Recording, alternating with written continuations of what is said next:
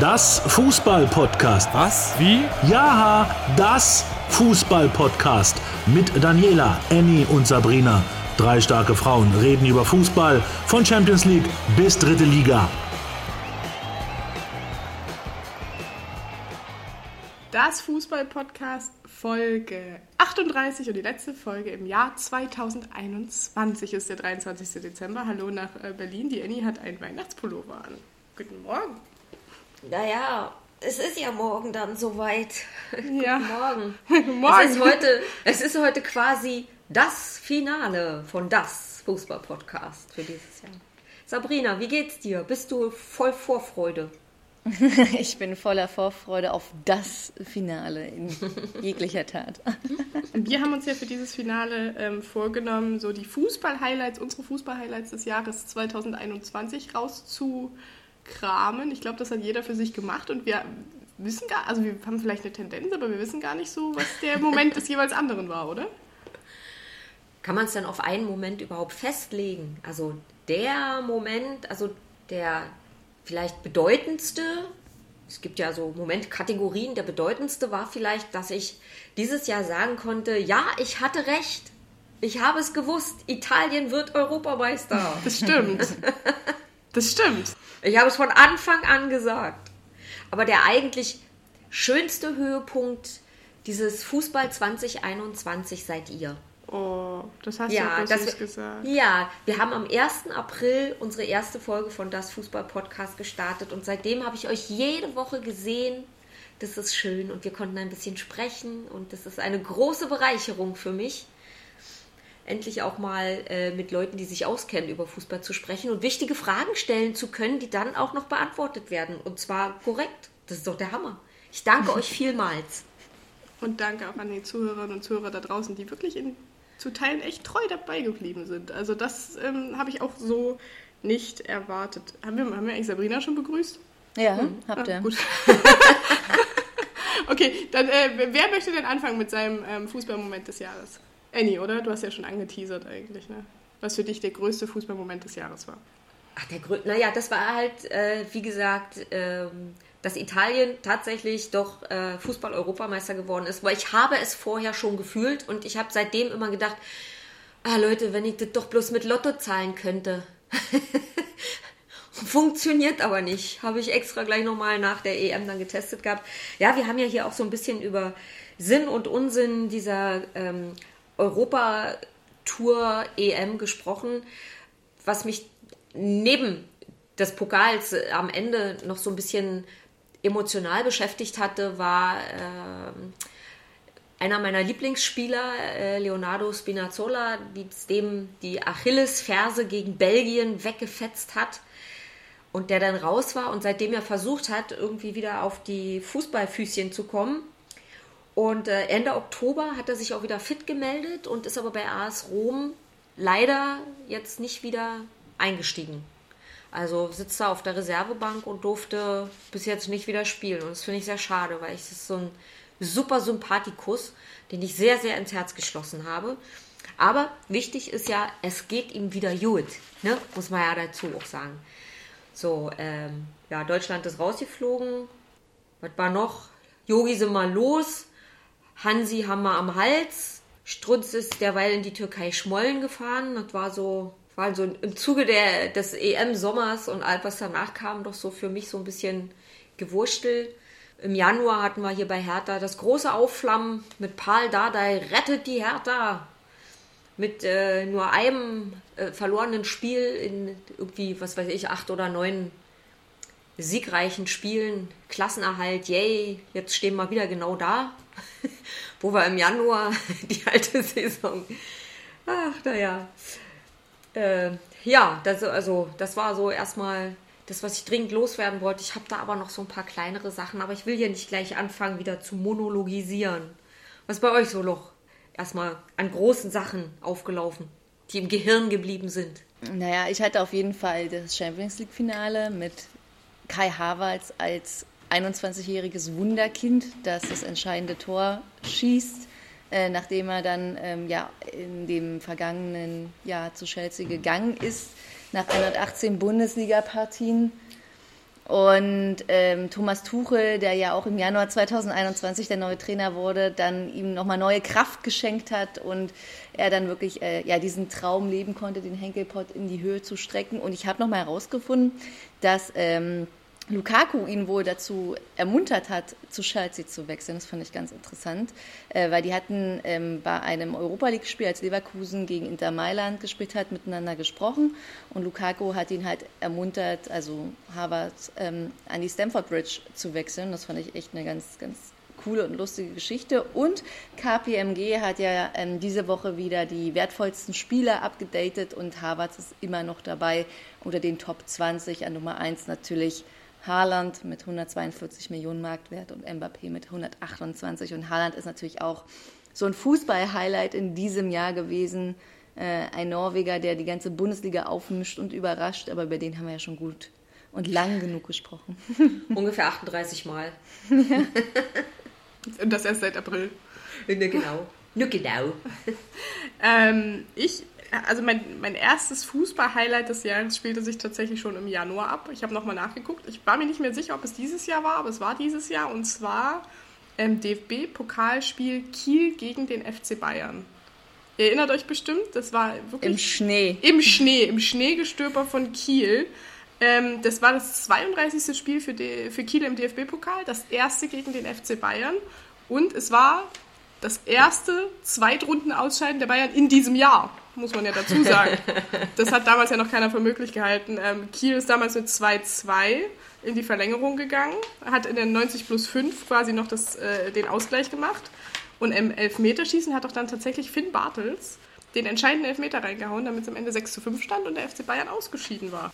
Und das zum ersten Mal seit dem Jahr 2000, so früh im DFB-Pokal.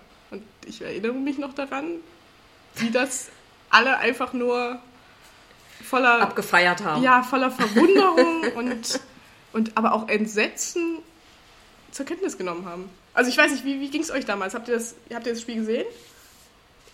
Ja, du hast ja dann äh, da gesessen und die Fingernägel bis zum Unterarm abgekaut vor Aufregung, weil du ja irgendwie emotional weißt du, was die Bayern, also du weißt, was die Bayern können, was sie, was sie für eine Reputation haben und trotzdem jeder fiebert irgendwie immer dem Underdog, äh, mit dem Underdog mit. Ähm, und an dieses Mitfiebern kann ich mich gut erinnern. Selbst von eingefleischten Bayern-Fans, die gesagt haben, das wäre echt ein Brüller. Ja. Und es ist einer geworden. Und wahnsinnig schade, dass damals keine Zuschauer im Stadion waren, ähnlich wie es wahrscheinlich auch nächstes Jahr im Januar sein wird. Aber ich erinnere mich an so Bilder aus der Stadt Kiel, wo wirklich alle gefeiert haben in einer Stadt, in der ja eigentlich ja, an Handball... Dieser, in dieser Tankstelle, ja, Ja, genau, in der ja eigentlich Handball größer ist. Mhm. Ja. Also das, äh, das, war schon, das war schon krass. Ähm, und ich habe es gesagt, das war das erste Zweitrundenausscheiden des FC Bayern in diesem Jahr, denn das ist ihnen ja doch mal passiert. Ähm, Im Oktober gegen Gladbach, das 15 Am 27. Oktober, um genau zu sein. Das ist mein Bayern-Highlight des Jahres. Ehrlich? Ach so rum. Ach so. Dann kann ja Annie gleich weitermachen. Oh, nee. Nee, Bitte. nee, nee. Das war, da, da habe ich jetzt alles schon gesagt. Da, da habe ich schon alles gesagt. Gladbach haut die Bayern einfach mal richtig weg mit 5-0. Ich meine, das war nicht so ein 1-0 oder Elfmeterschießen-Gedönsel oder irgendwas, sondern einfach richtig nackig gemacht, richtig einen Hintern versohlt. Das war ein sehr schönes äh, Spiel. So. Aber auch irgendwie, ja? Nee, das Aber war einfach so ein, so ein, so ein, so, so vom, vom Ding her so, die, die sind verwundbar und deswegen verstehe ich einfach nicht, was jetzt so in, in der Hinrunde mit Gladbach passiert ist. Also so vom Spielerischen her in der Liga, im Liga-Alltag, wenn du dir das anguckst, was die da abgeliefert haben im Pokal, das war einfach ein Knaller und ich konnte offen gestanden und ich verhehle es nicht, vor Schadenfreude kaum noch geradeaus gehen. So, Punkt. Aber also genau, seitdem geht es ja irgendwie gefühlt bergab mit Gladbach und ich finde es dann auch ein bisschen schade, dass nur dieser Pokal Überraschungsmomente noch hat und nicht die äh, Bundesliga leider mehr dafür sorgt. Und das ist eigentlich auch das Traurige an diesem Jahr, dass man halt so zwei, zwei Höhepunkte hat mit, mit Bayern, wo die Bayern endlich mal über sich selbst stolpern, aber in der Bundesliga, naja. Ich habe einen Überraschungsmoment noch in diesem Jahr. Der ist jetzt vielleicht ein bisschen anders, als du ihn dir jetzt vorstellst, aber es war ein Überraschungsmoment in der Bundesliga. Und zwar, lass mich kurz hier äh, gucken.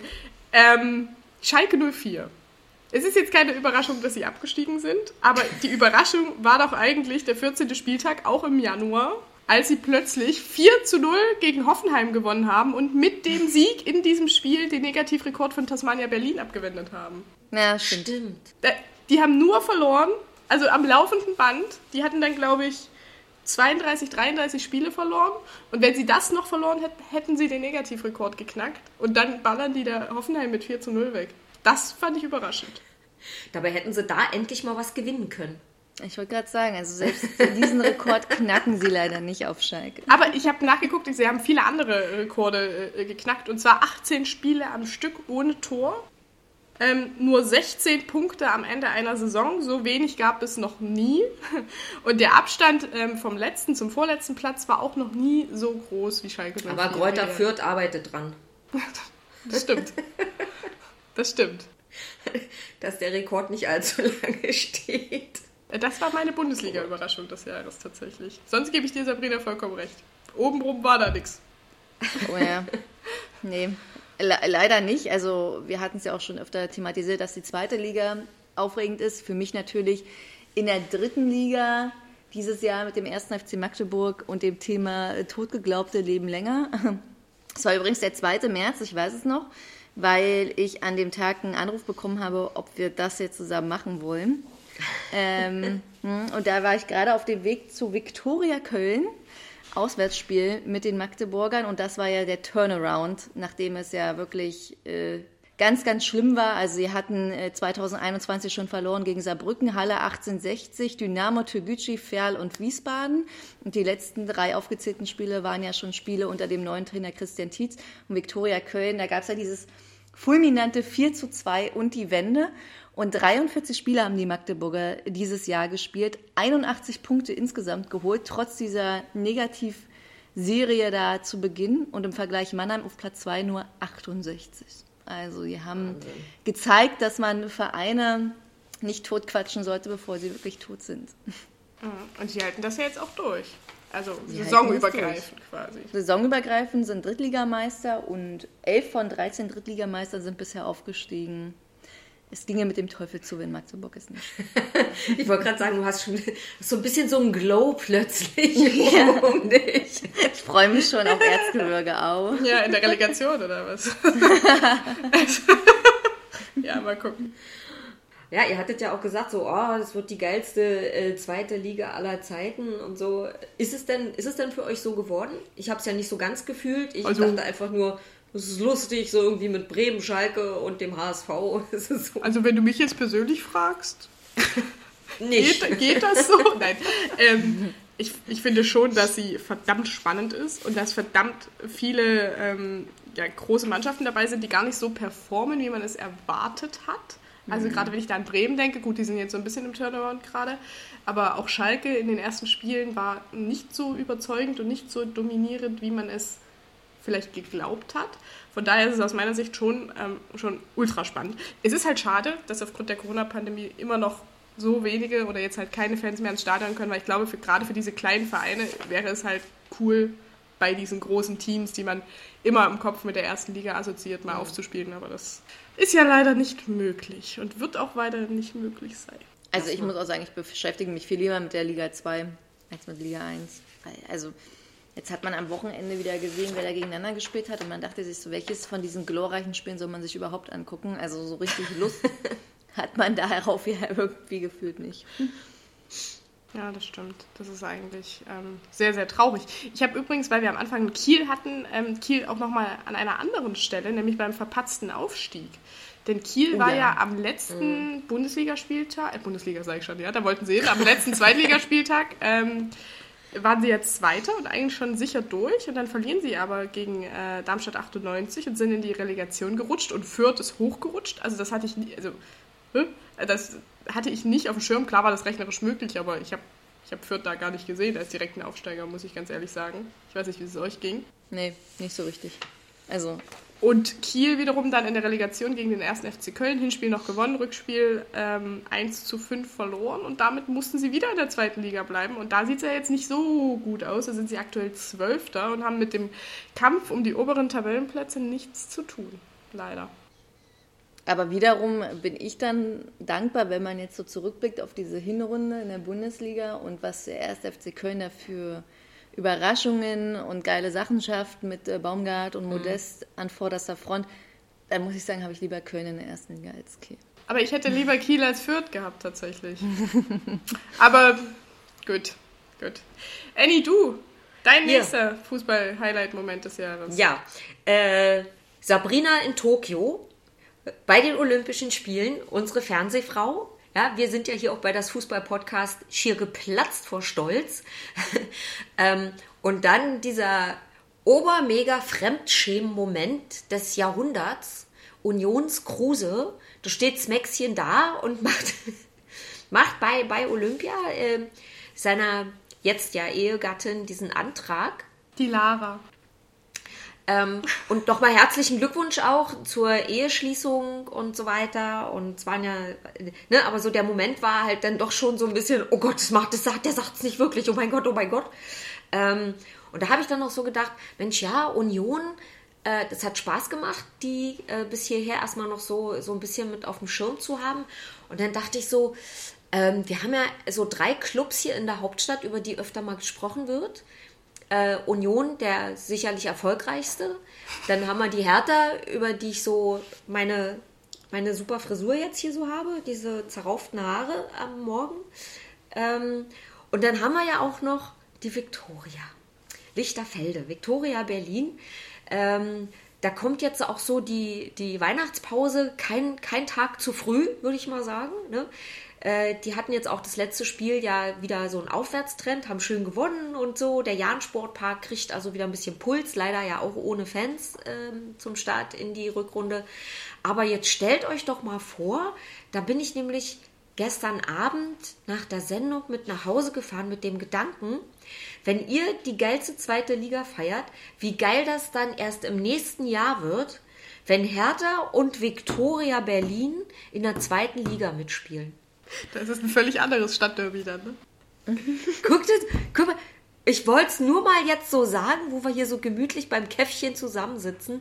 Das, ich habe es mir auch aufgeschrieben, falls wir im Sommer irgendwie mal durch Zufall über Fußball sprechen sollten. Und das darin vorkommt, dann gebe ich noch einen Sekt aus. Das wird, glaube ich, eher nicht passieren, aber. Man darf ja träumen ja, aber zumindest wird es ja wahrscheinlich aus der Regionalliga Nordost noch ein Verein aus Berlin in die dritte Liga schaffen, der BFC. Und auch das ist ein Verein, muss ich sagen, der mich extrem beeindruckt hat diese Saison äh, bisher. Und mit dem Ex-Magdeburger Christian Beck an vorderster Front, da sind ja noch mehr Steinborn. Nur Niklas Brandt, da sind ja ganz viele Ex-Magdeburger vor Ort. Und äh, auch die dominieren die Liga ja aktuell, sind Tabellenführer mit 49 Punkten. Cottbus folgt ja erst mit 45. Also auch die haben ein schönes Weihnachtsfest vor der Tür und es wird auf jeden Fall noch spannend in der Regionalliga Nordost. Also mit Dynamo Cottbus, BRK und Jena, auch Lok Leipzig, wer es da wohl macht. Ach, herrlich, herrlich. Ich habe noch ein ähm, ich will jetzt nicht sagen, ein Moment zum Schmunzeln, weil eigentlich ist er auch ganz schön traurig, aber ähm, es ist ein Fußballmoment, der mir im Kopf geblieben ist. Und zwar, ich habe nichts Gegenteiliges gefunden, deswegen behaupte ich es jetzt einfach. Die äh, schnellste rote Karte der äh, in diesem Jahr, also in, im Jahr 2021. Ähm, die hat äh, Robin Becker von Dynamo Dresden sich eingefangen und zwar starke 70 Sekunden nach seiner Einwechslung im Spiel gegen Paderborn. Ähm, die ganze Geschichte war so, der Robin Becker hatte einen Kreuzbandriss, war glaube ich sechs oder sieben Monate lang verletzt, wurde eingewechselt ähm, beim Stand von 0 zu 3 in der 89. Minute und war halt 70 Sekunden auf dem Feld, er wieder runtergeflogen ist. Das ist natürlich sehr bitter nach, nach so einer langen Verletzung. Und der Robin hat uns dazu mal eine Sprachnachricht geschickt, wie er das denn empfunden hat. Ähm, weil ich glaube, er hat sich das schon etwas anders vorgestellt. Es sind am Ende drei Sprachnachrichten geworden. Ich würde vorschlagen, wir hören mal ganz kurz rein. Also, nach meinem Kreuzbandriss war ich dann auf den Tag genau nach sechs Monaten wieder im Mannschaftstraining und fit. Und dann vergingen natürlich noch ein paar Wochen, bis man wieder eine Option für den Kader ist. Und dann kam die besagte Woche des Paderborn-Spiels. Ich lag eigentlich die ganze Woche krank auf der Couch, habe nur eine Einheit mitgemacht und habe nicht unbedingt damit gerechnet, dass es an dem Wochenende soweit ist, dass ich das erste Mal wieder im Kader stehe. Der Trainer hat sich aber dann doch dafür entschieden und da habe ich mich natürlich sehr gefreut. Er teasert es also an. Er hatte Vorfreude auf dieses Spiel, wurde dann tatsächlich auch eingewechselt und ähm, da hören wir mal rein. Dann war es endlich soweit, Heimspiel gegen Paderborn. Ich wusste, dass ich erstmal nur auf der Bank sitzen werde. Das Spiel lief dann überhaupt nicht für uns. Wir lagen relativ schnell 3-0 zurück und es war schon abgehakt, das Spiel, aber trotzdem ging es für mich persönlich natürlich noch um etwas und ich wollte ganz gerne endlich wieder mein erstes Spiel machen. Wurde dann auch in der 89. Minute, glaube ich, war es, zur Bank gerufen und der Trainer hat mir noch ein paar Anweisungen gegeben und ich wurde eingewechselt, wo ich mich natürlich sehr darüber gefreut habe und sehr stolz war nach der langen Zeit. Leider hielt die Freude über meine Einwechslung dann nicht so lange an, nämlich genau 70 Sekunden, bis der Schiedsrichter mir dann die rote Karte gezeigt hat, nachdem ich versucht habe, das 4 zu 0 zu verhindern, aber leider nicht den Ball getroffen habe, sondern den Gegner. Und in dem Moment, wo der Schiedsrichter dann auf mich zukam und mir die rote Karte gezeigt hat, wusste ich gar nicht so genau, wie ich jetzt reagieren soll. Ich war eigentlich sehr wütend, gleichzeitig war es aber auch irgendwie schon lustig. Bin natürlich dann etwas wütend vom Platz gegangen und ein bisschen enttäuscht über die Situation. Allerdings war mir dann im Spielertunnel schon äh, mehr zum Lachen zumute und äh, ich konnte relativ schnell auch darüber schmunzeln. Ja, also ich musste auch lachen, als ich es damals gesehen habe. Ich finde es auch traurig, ich fand es traurig für ihn, aber ich finde es cool, dass er so damit umgeht. Ähm, er hat übrigens gesagt, er hatte bis zu seiner äh, roten Karte einen Ballkontakt. Und das war nicht der Moment, als er gefault hat, weil da hat er den Ball nämlich nicht getroffen. Von daher, von daher danke an dich, Robin, wenn du das jetzt hörst, dass du äh, uns das so offen erzählt hast. Ich glaube, damit hast du es ähm, nicht nur in unsere Fußball-Highlights geschafft. Ich glaube, das ist vielen im Gedächtnis geblieben, die schnellste rote Karte des Jahres 2021. Das musste er erstmal hinzaubern. Es gab übrigens zwei Spiele Sperre. Danach kam er zurück und spielt seit dem Startelf. Also hat ihm in dem Sinne jetzt nicht geschadet. Hat er also den ganzen Elan und den Frust der Verletzung und alles da in dieses eine, in diesen, diesen einen Kontakt halt reingelegt, um danach nochmal ein bisschen zu resetten und zu sagen, so und ab jetzt geht's dann richtig los. Aber ich, ich glaube tatsächlich, dass das eine Sache ist, die kann Menschen schon ganz schön brechen. Ne? Also wenn du nach Monaten von Verletzungen endlich eingewechselt wirst und dann so eine Nummer da hinlegst, glaube ja, ich schon, gut, das dass das... Blödheit. Ja. ja, das musst du dann auch am Ende mit Ironie nehmen wahrscheinlich. Genau. Also wenn ansonsten, wenn du dir darüber den Kopf zerbrichst, gehst dir ein. Aber der, was im Kopf des Trainers vorgegangen ist, das würde mich auch sehr interessieren. Ja, Alex Schmidt habe ich jetzt leider nicht noch als Sprachnachricht. Aber gut, vielleicht im neuen Jahr. Ja, mal gucken.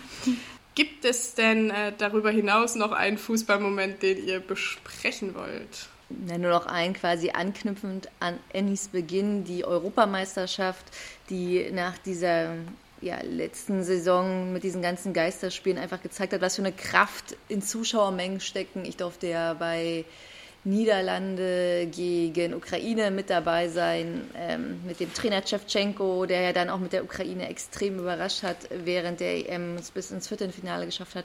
Und da hat man einfach gezeigt, äh, gesehen, ja, wie unfassbar schön und kraftvoll es mit Zuschauern ist. Und umso trauriger bin ich auf das, was uns 2022 wieder erwartet. Leider. Ja. Aber das war auch ein schöner Abschluss jetzt. Ähm, vielen Dank an euch für dieses Fußballjahr, das wir zu großen Teilen miteinander verbracht haben. Und vielen Dank an die Zuhörer fürs äh, immer treu dranbleiben. Ähm, wie ihr jetzt sicherlich auch Urlaub macht, macht jetzt auch das Fußball-Podcast Urlaub, beziehungsweise Weihnachtspause. Wir hören uns im Januar wieder. Dann, wenn auch ähm, ja, es wieder was über Fußball zu besprechen gibt aktuell.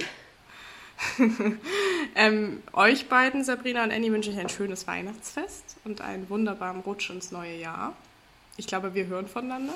Das wird so ich denke sein, auch. ja.